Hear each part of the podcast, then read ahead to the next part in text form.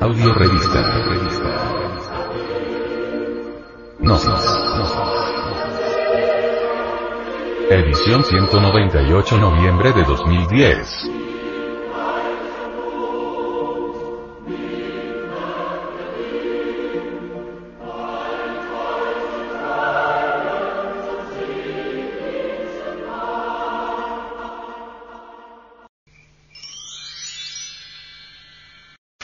La suprasexualidad.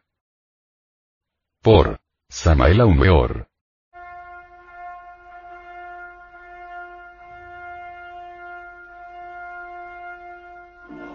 La suprasexualidad es el resultado de la transmutación sexual. Cristo, Buda, Dante, Zoroastro, Mahoma, Hermes, Quetzalcoatl y muchos otros grandes maestros fueron suprasexuales. En la unión del falo y el útero se halla la clave de todo poder. Lo importante es que la pareja aprenda a retirarse del acto sexual antes del espasmo, antes del derrame seminal. No se debe derramar el semen ni dentro del útero ni fuera de él, ni por los lados, ni en ninguna parte. Hablamos así claro para que la gente entienda, aun cuando algunos puritanos infrasexuales nos califiquen de pornográficos. La vida humana por sí misma no tiene ninguna significación. Nacer, crecer, trabajar duramente para vivir, reproducirse como un animal y luego morir, esa es realmente una cadena de martirios que lleva el hombre enredada en el alma. Si esa es la vida no vale la pena vivir. Afortunadamente llevamos en nuestras glándulas sexuales la semilla, el grano.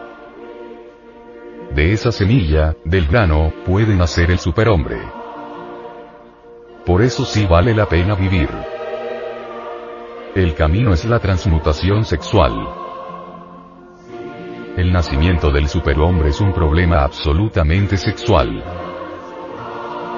Necesitamos nacer nuevamente para entrar en el reino de los cielos. El superhombre es tan distinto al hombre como el rayo a la nube negra.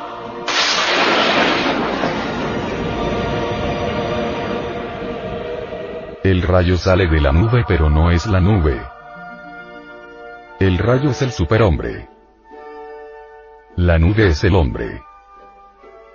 La regeneración sexual pone en actividad los poderes que tuvimos en el Edén. Nosotros perdimos esos poderes cuando caímos en la generación animal. Nosotros reconquistaremos esos poderes cuando nos regeneremos. Así como el gusano puede regenerar su cuerpo, y la lagartija su cola, así también nosotros podemos regenerar los poderes perdidos, para resplandecer nuevamente como dioses. Las energías sexuales ya trasplantadas en el Adán Cristo, resplandecen con la blancura inmaculada de la divinidad.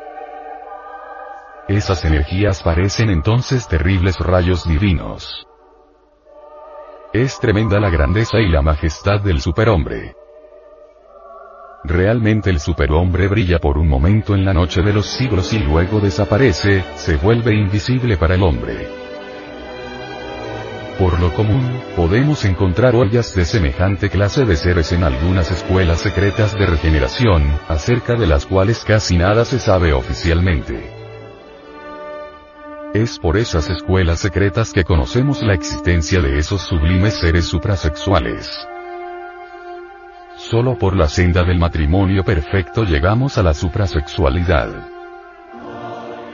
La energía sexual es la energía más fina del cosmos infinito. La energía sexual puede convertirnos en ángeles o en demonios. La imagen de la verdad se halla depositada en la energía sexual. El diseño cósmico del Adán Cristo se halla depositado en la energía sexual.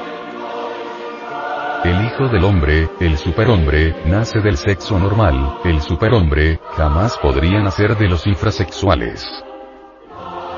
El reino de los infrasexuales es el abismo.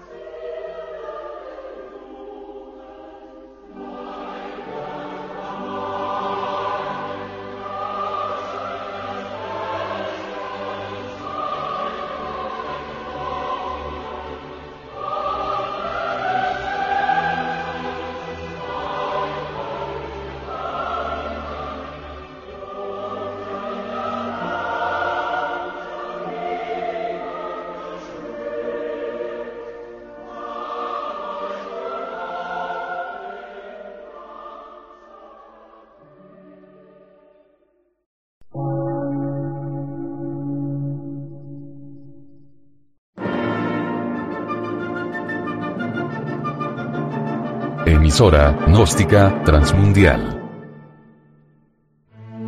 Por una nueva civilización y una nueva cultura, sobre la faz de la Tierra.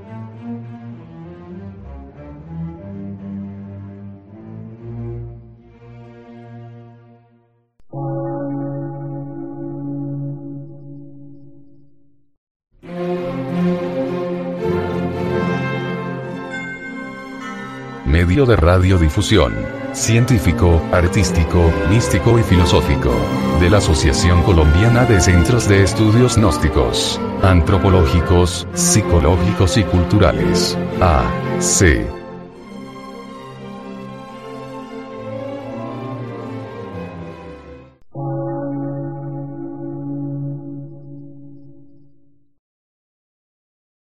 Lectura en movimiento. Difusión sin fronteras.